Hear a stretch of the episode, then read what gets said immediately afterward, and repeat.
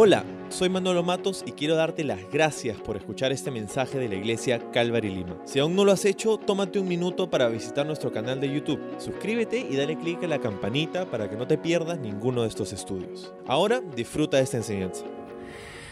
Bueno, nuestra esperanza. Sabes que en estos días eh, estamos viviendo cosas tan raras, tan locas, tiempos de pandemia, de restricciones, de hemos venido en meses de, cuarentenas y, de un montón de cosas así. Y sabes qué, creo que Dios sigue en control. Creo que Dios tiene un plan para estos días, para su iglesia. Jesús dijo que ni las puertas del Hades, que era la palabra que la gente reconocería como la muerte, ni las puertas, ni las puertas de la muerte podrían hacer frente a ella, a la iglesia, a lo que Dios estaba construyendo, lo que Jesús estaba eh, levantando. Y eso somos nosotros. Entonces, en este tiempo, creo que vamos a ver un poco de eso en ello, pero en, el, pasaje que tenemos ahora. Pero quiero que, pensemos juntos para empezar, de repente, ¿dónde está nuestra esperanza? ¿no? vivimos en un tiempo donde estamos esperando muchas cosas, ¿no? Hay, hay, gente que está esperando una resolución, hay gente que está esperando la vacuna, hay gente que está esperando un montón de cosas para traer esta solución que tanto anhelamos. Pero quiero decirte algo, y eso es lo que vamos a ver en nuestro pasaje ahora. Incluso en el tiempo, en, los días de Jesús, el mundo siempre ha estado buscando una respuesta siempre ha vivido con un anhelo, con una esperanza que nada en el mundo ha podido traer, saciar, solucionar. ¿Sí? Y vamos a ver cuál es la solución de Dios para eso, para ese anhelo, para esa expectativa, para esa esperanza. ¿Dónde está nuestra esperanza? Así que Lucas capítulo 2, verso 1 dice, en esos días Augusto, el emperador de Roma, decretó que, que se hiciera un censo en todo el imperio romano este fue el primer censo que se hizo cuando Sirenio era gobernador de Siria. Todos regresaron a los pueblos de sus antepasados a fin de inscribirse para el censo. Como José era descendiente del rey David, tuvo que ir a Belén de Judea, en el antiguo hogar de David. Viajó hacia allí desde la aldea de Nazaret de Galilea. Llevó consigo a María, su prometida, cuyo embarazo ya estaba avanzado. Vamos a leer un poco más, pero, pero hasta ahí tenemos el recuento de Lucas de lo que fue el nacimiento de el Mesías, de Jesucristo. En esos días, dice, ¿no? En los días en los que esto sucedió, Augusto, dice, el emperador de Roma hizo un decreto. Y aquí me parece eh, importante que notemos algunas cosas. Augusto era el emperador, de hecho, el primero de los emperadores romanos como tal. Él fue el primero que reinó sobre la totalidad del imperio romano. Previos a César Augusto, o dicho sea de paso, su nombre original era Gallo Octavio, previo a él, Roma era una república y estaba gobernada por la ley romana. Sin embargo, su tío, Julio César, fue asesinado 44 años antes de la venida de Cristo y luego de una serie de batallas civiles, Gallo Octavio o César Augusto se consolidó en el poder desde el año 27 a.C. hasta el 14 después de Cristo, poniéndole fin al tiempo de la República eh, Romana y dándole inicio a lo que se conoce como el Imperio Romano, reinando por algo más de 40 años. Entonces, este es César Augusto, el que es mencionado aquí. Otras cosas que es importante mencionar, bajo el reinado de este emperador, Roma cambió muchísimo, no solamente políticamente, sino también socialmente. hubieron muchos cambios porque eh, había mucha inseguridad, había mucho crimen, había una inestabilidad política, había crisis económica, crisis religiosa, crisis de, todas partes. Ah, en, en, Roma en ese tiempo y, vino César Augusto para traer una serie de cambios. Y uno, de esos decretos que dio, uno de estos decretos legislativos que dio, fue, quiero que todos vayan a hacer este censo. ¿sí? Es increíble lo que pasó en esos días. el tiempo en el que Jesús vino al mundo. De una forma externa, cuando miramos a través de los factores, de los lentes sociales, económicos y políticos, era algo sin precedente. Era algo sin precedente porque aquí es donde empieza un periodo de algo de 200 años que se llama en la historia la Pax Romana. Ese era un tiempo eh, en donde se hicieron carreteras increíbles, en donde se tuvo un ejército para controlar a todo el imperio, donde el crimen bajó muchísimo, tanto adentro como fuera, porque se ganaron muchas batallas eh, contra los enemigos del imperio, se conquistó más terreno y, ahora eh, había paz en, todo el imperio romano como nunca antes y como un poco tiempo después. Entonces, em, hubo un periodo increíble y este es el periodo y también en el Nuevo Testamento se nos dice que esta es la consumación del tiempo en el momento adecuado. Se nos dice en el libro de Gálatas que Jesús vino al mundo, ¿no? Entonces, desde un punto de vista político, podrías decir que Augusto era la persona más poderosa en el mundo en ese momento y él se lo creía. Y ciertamente era un emperador eh, definitivamente quizá admirable en muchos sentidos. Él, trajo a Roma algo que nunca antes había tenido. Había traído estabilidad, solución a muchos problemas, paz. Imagínate, todas estas cosas que había traído Augusto César en ese tiempo. Él hizo este decreto y todos regresaron a sus pueblos, a los pueblos de sus antepasados, nos dice, para inscribirse en este censo. Ojo, el propósito de este censo es importante también saber, no era solamente saber cuánta gente había en el imperio.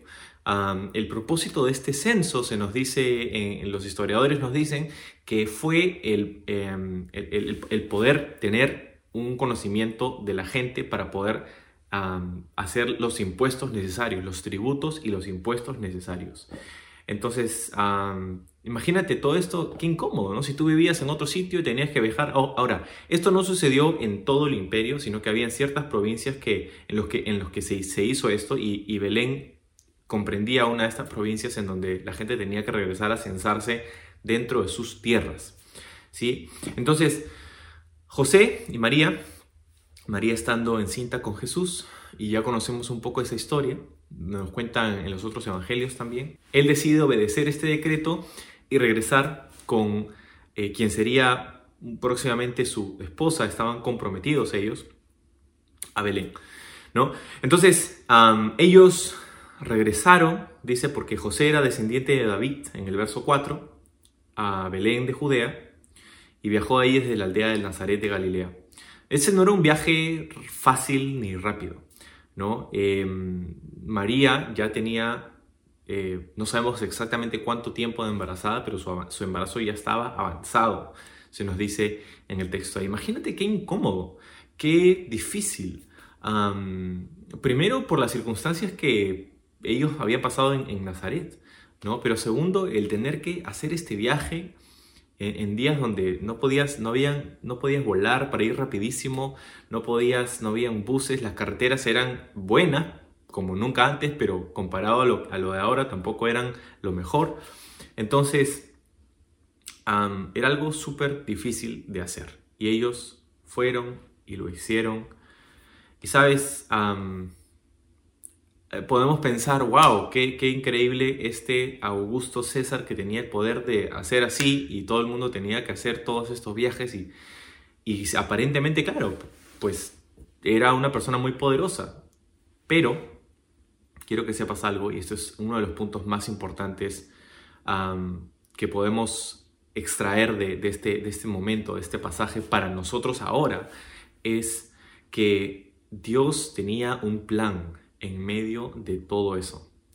¿Sí? No, lo, no vamos a voltear ahí, pero, pero Dios había dicho que Jesucristo tendría que nacer en Belén. ¿Sí? Eh, y, cómo, cómo, o sea, cómo hacemos, tú y yo, para que José y María, que vivían en Nazaret, regresaran o vayan a Belén para cumplir la profecía que Dios había dicho, ¿no? ¿Cómo hacemos? ¿Cómo hacemos? Le decimos, oye José, anda, ¿qué tal si se te ocurre? Y lo que hace Dios es que levanta a una persona en el poder político para hacer un decreto que a nadie le gustaba, para incomodar a todo el mundo eh, y para que, es, para que José y María puedan ir y cumplir lo que dice Miqueas 5.2. Dice, pero tú, oh Belén, Efrata, eres solo una pequeña aldea dentro de todo el pueblo de Judá, no obstante en mi nombre, dice, saldrá de ti un gobernante para Israel, cuyos orígenes vienen desde la, desde la eternidad. Entonces, Dios tenía un plan en medio de todo esto. Y sabes que Dios tiene un plan en medio de estos tiempos también. Hay personas el día de hoy en todos los países, en todas partes del mundo, eh, que están sedientas de poder, que tienen un poco de poder político y quieren controlar las vidas de las personas, que hacen decretos para que no puedas ver a tu familia porque es salud y, todas estas campañas eh, y, todo este sistema se presta para, para ese tipo de poder y control. y, entendemos, no estoy diciendo que no es importante cuidarse del coronavirus y todo lo demás. Eh, entiendo y, comparto todo eso, pero pero hay personas en poder político que, como en los días de Jesús, pues estaban ebrios con poder, ¿no? Pero en medio de todo eso, en medio de la incomodidad, en medio de, de los impuestos, en medio de los decretos políticos de, de, último minuto, en medio de la incertidumbre que aún había en esos días, Dios tenía un plan y Dios tenía control de todo. Dios es el que estaba en el trono, no era Augusto, no era César Augusto el que estaba en el trono del cielo, es Dios. ¿Sí? Y Dios tenía un plan para hacer llegar, cumplir esta profecía a través de su marioneta en el poder político. Jesús le dijo esto a Poncio Pilato cuando le hizo un par de preguntas Pilato a Jesús y él no le responde y, como que Pilato se amarga y le dice, oye, a mí no me respondes, no sabes que yo tengo poder para dejarte ir o para, para ejecutarte. Y Jesús le responde y le dice, tú no tienes ningún poder sobre mí a no ser que te haya sido dado por, por Dios, por mi Padre. ¿No? Y y me parece increíble eso, eso. En este tiempo tienes que acordarte de esto. Dios tiene un plan en medio de todo esto. Hay muchas cosas que nos incomodan en ese tiempo. Hay muchas cosas que no nos gustan en este tiempo. ¿Cuánto nos gustaría poder regresar a la normalidad, poder celebrar Navidad como si nada, poder hacer un montón de cosas? O sea, ¿cuánto nos gustaría? Hay mucha incomodidad, hay mucha incertidumbre, hay muchas crisis en diferentes estratos y diferentes cosas que van ocurriendo. Pero tienes que recordar esto. Nosotros Vemos en la palabra de Dios que Dios está en control de todo lo que está ocurriendo allí. Y Dios tiene un plan en medio de todas esas cosas. No importa quién esté en el sillón presidencial, en el Congreso, en aquí, allá, no importa. Porque en última instancia, Dios es el que pone y saca, Dios es el que da autoridad y el que la quita. Y nosotros creemos, confiamos y servimos a ese Dios. Entonces, llegaron a Belén. Y dice, vamos a seguir leyendo el pasaje, verso 6, mientras estaban allí, llegó el momento para que naciera el bebé. Llegó el momento. Y claro que sí, qué frase la que encontramos ahí. Llegó el momento. María dice, dio a luz a su primer hijo, un varón. Lo envolvió en tiras de tela y lo acostó en un pesebre porque no había alojamiento disponible para ellos. y qué increíble también esta parte. Llegaron a Belén, estaban ahí buscando dónde quedarse y llegó el momento para que naciera el bebé. No solamente llegó el momento porque llegaron las contracciones y, e inició el proceso, la labor de parto. ¿no? No, solamente es eso, sino que creo que es algo mucho más profundo. No solamente empezó la labor de parto, sino que también llegó el momento en el mundo entero. Desde la creación hasta este momento, el mundo entero estaba esperando este momento. Llegó el momento para que naciera el bebé. En el libro de Isaías nos dice en el capítulo 9 que un niño nos es dado, pero que su nombre, el nombre de este niño sería poderoso, Dios, consejero, ah, príncipe de paz. Llegó el momento para que naciera el bebé. ¿No? María entonces, pues hemos leído, dio a luz a Jesús y lo envolvió en tiras de tela y lo acostó en un pesebre porque no había alojamiento disponible para ellos. No había alojamiento disponible para ellos. Quiero contarte un poquito acerca de Belén. Se cree que en Belén había en estos días un tipo de alojamiento especial, porque no, no, pienses que, uy, que no había espacio en, el hotel, en el tal por cual, ¿no? Este, en el Marriott, en el Meliano, no, no, había, no es que habían ese tipo de hoteles, porque ese tipo de negocios no existían todavía. Entonces, alojamiento, el alojamiento de los viajeros dependía de la hospitalidad de la gente de la ciudad.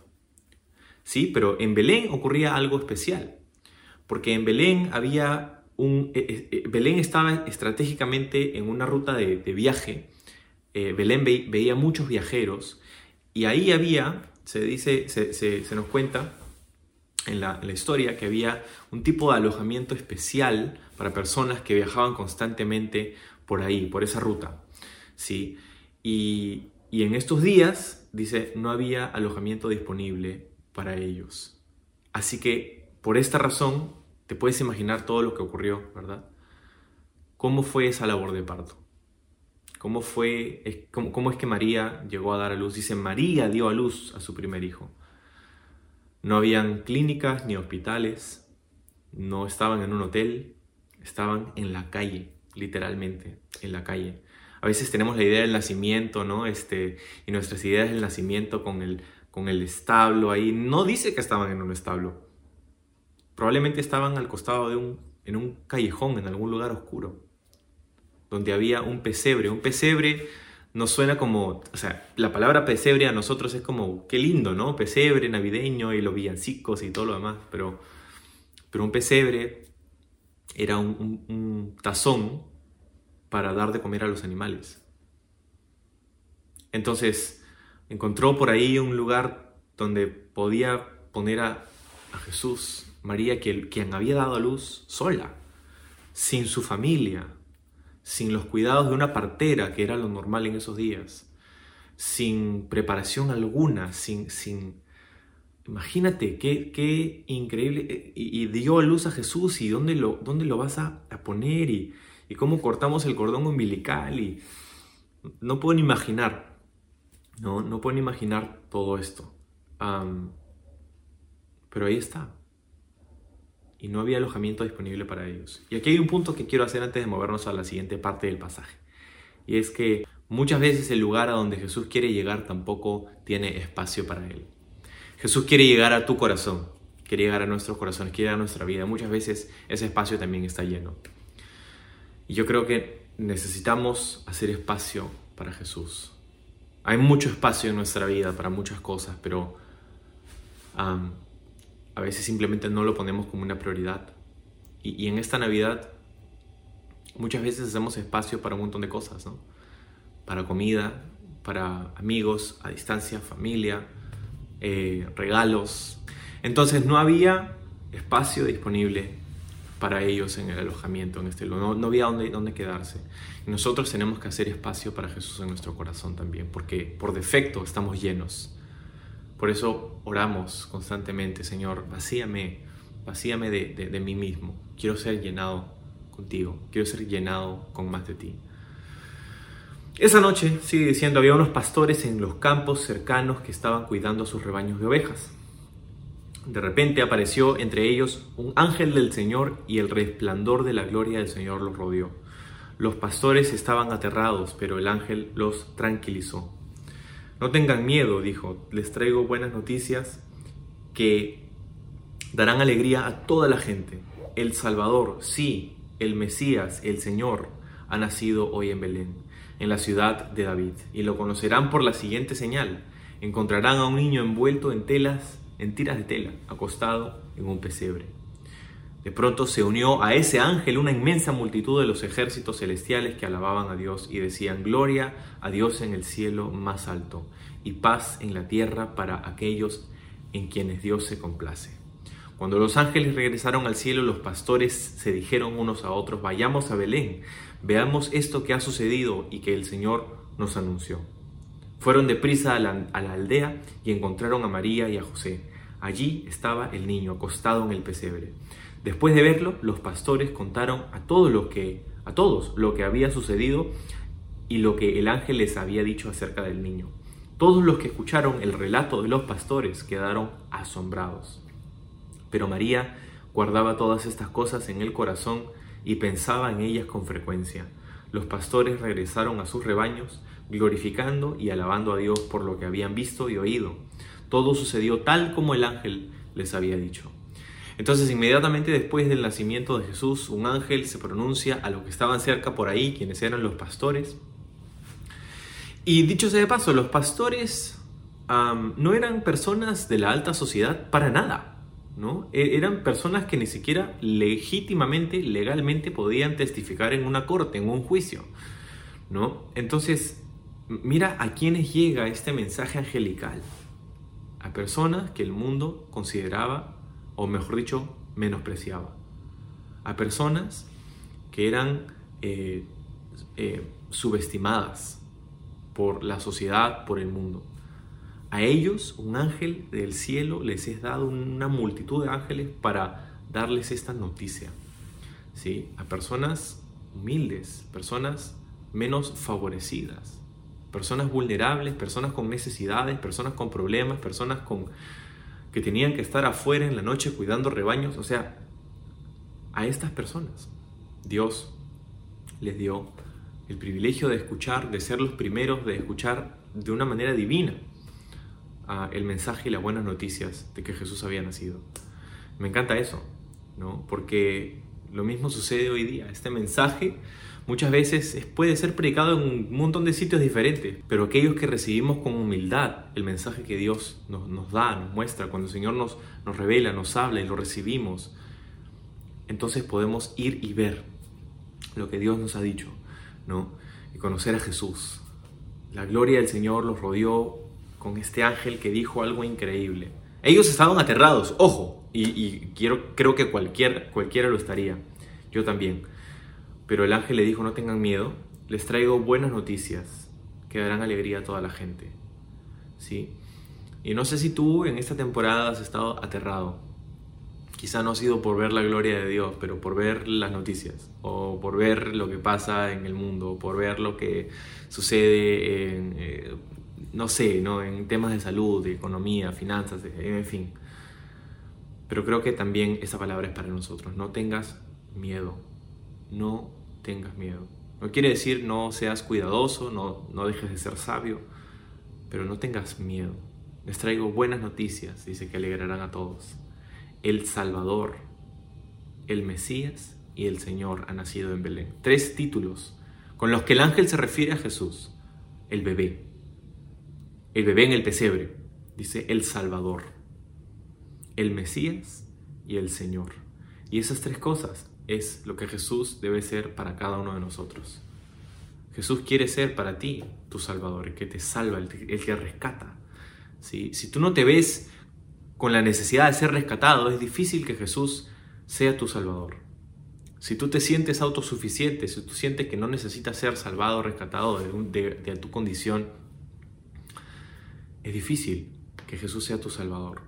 Es hasta que vemos nuestra condición real de completa perdición delante de, Dios, cuando no podemos alcanzar su estándar, cuando hemos fallado, cuando hemos pecado, cuando, cuando hemos hecho lo peor y nos arrepentimos y necesitamos ser salvados, Jesús es nuestro Salvador. Él es el Mesías, que significa ungido. ¿no? El, que es ungido. Cristo y Mesías significan lo mismo, significan ser ungido. Y, Él es el que ha sido ungido, el que es nuestro Salvador, es el que ha sido ungido por Dios para hacerlo. ¿Y quién es? Dice el Señor. Esta palabra Señor aquí eh, ha sido usada ya en el Nuevo Testamento para referirse a el Dios de Israel, al Dios creador, al Todopoderoso. Y ahora este título es asociado a la persona de Jesús, quien en este momento es nada más y nada menos que un bebé en un pesebre. El Señor, el Mesías, el Salvador. En Belén, y esta será su señal, dice. Encontrarán al niño envuelto en tiras de tela acostado en un pesebre. Esta es una señal, ojo. Y esto es súper importante, Porque nosotros podemos pensar y decir, pero Jesús, si, si, Dios tenía la eternidad para planificar cómo Jesús nacería y había dicho que nacería en Belén, ¿por qué no construyó en Belén un castillo y, hizo que Jesús naciera en, en, en, una cuna de oro y marfil y diamantes? Y, y, o sea, no, pero dice, esta es una señal. Dios intencionalmente diseñó esta escena para que Jesús naciera en un pesebre, destituido, vulnerable, en la calle, envuelto en tiras de tela en un pesebre. O sea, qué increíble. ¿Qué significa esa señal? Jesús habló de esto, no solamente habló, sino que vivió esto durante todo su tiempo en la tierra. Y Filipenses nos lo resume de una manera increíble. En Filipenses nos dice Pablo que Jesús, siendo igual a Dios, no consideró eso como algo a lo que aferrarse, sino que se despojó, se humilló y vino en nuestra condición y se humilló hasta la cruz. ¿Sí? Aquel que merecía ser adorado, honrado, glorificado, vino y se humilló. Jesús mismo nos lo dijo en el libro de Marcos capítulo 10, verso 45, nos dijo, el Hijo del Hombre no ha venido para ser servido, sino para servir y para dar su vida en rescate por muchos. Esta es la señal, pues. ¿no? Una señal que debería marcar a todo seguidor de Jesús. La humildad. Entonces, hubo una escena de adoración celestial. Gloria a Dios en el cielo, decían los ángeles que alababan a Dios y paz en la tierra. Gloria a Dios en el cielo, paz en la tierra. Cuando nosotros podemos ver que Dios está en su gloria en el cielo, podemos nosotros tener paz en la tierra. No pax romana, no la paz que traía los ajustes políticos, no la paz que traía la estabilidad económica, no la paz que traía la salud eh, física, sino la paz que traía el reconocer, el que un ser humano pueda reconocer que el Dios al que adora está reinando glorioso en el cielo. Y eso es lo que yo oro, que tú puedas reconocer en este día. Que Dios sigue reinando glorioso en el cielo. Cuando tú reconoces eso y cuando reconoces que Dios tiene un plan, cuando reconoces que Jesús es Mesías, Salvador y Señor en tu vida, entonces puedes tener paz, puedes tener paz en tu corazón, paz en tu vida, paz en tu familia, paz dentro tuyo. Así que ellos fueron a Belén y encontraron a María. Hemos leído en el pesebre y, no pudieron e, evitar contárselo a todos. Dice en el verso 17, les contaron a todos lo que había sucedido. y me parece increíble eso también porque somos llamados a compartir estas buenas noticias, a contarle a todos lo que hemos visto. Esta es la forma en cómo empieza el libro de Primera de Juan, por ejemplo. Dice, nosotros lo que, lo que hemos oído, lo que hemos visto, esto es lo que les compartimos a ustedes, ¿no? Y tú y yo tenemos algo que hemos oído y hemos visto, y eso es lo que tenemos que compartir con los demás, que es el mensaje de Jesús. Es el niño envuelto en tiras de tela en un pesebre, que luego terminó en una cruz para morirse, para morir sacrificando su vida para el perdón de nuestros pecados, para nuestro beneficio.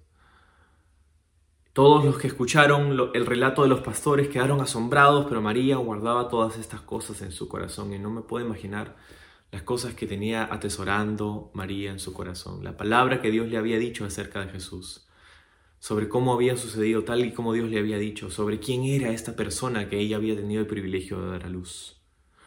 ¿No? entonces los pastores regresan glorificando, alabando a Dios por lo que habían visto y oído sucedió tal como el ángel les había dicho. Entonces, ¿dónde está nuestra esperanza? ¿Dónde? Vamos a terminar donde empezamos. ¿Dónde está nuestra esperanza? en estas temporadas hay mucha em, alegría y felicidad que podemos sentir al participar de una comida rica, al, al participar de intercambio de regalos, al al decorar nuestra casa de Navidad y, una y otra tradición que podamos tener como familia, que nos pueden traer cierto, cierta alegría y cierto, cierto gozo. Por otro lado, también en esta temporada especial, aparte de la Navidad, eh, podemos poner nuestra esperanza en las reformas laborales que anhelamos, en las reformas políticas, en las personas correctas, idóneas para guiar políticamente nuestro país, como fue César Augusto. Ah, podemos poner nuestra confianza en, una vacuna que puede o no venir y cuándo no sabemos y todo lo demás. Y podemos poner nuestra confianza en, regresar al, al pasado ¿no? al, pre-COVID, ¿no? a un mundo sin todas las cosas que hemos vivido en este año. Pero hemos visto en este tiempo, en la palabra de Dios, que nuestra esperanza y nuestra paz no viene de estas circunstancias. Porque ojo, no somos ni los primeros ni creo que seremos los últimos en vivir ese tipo de crisis.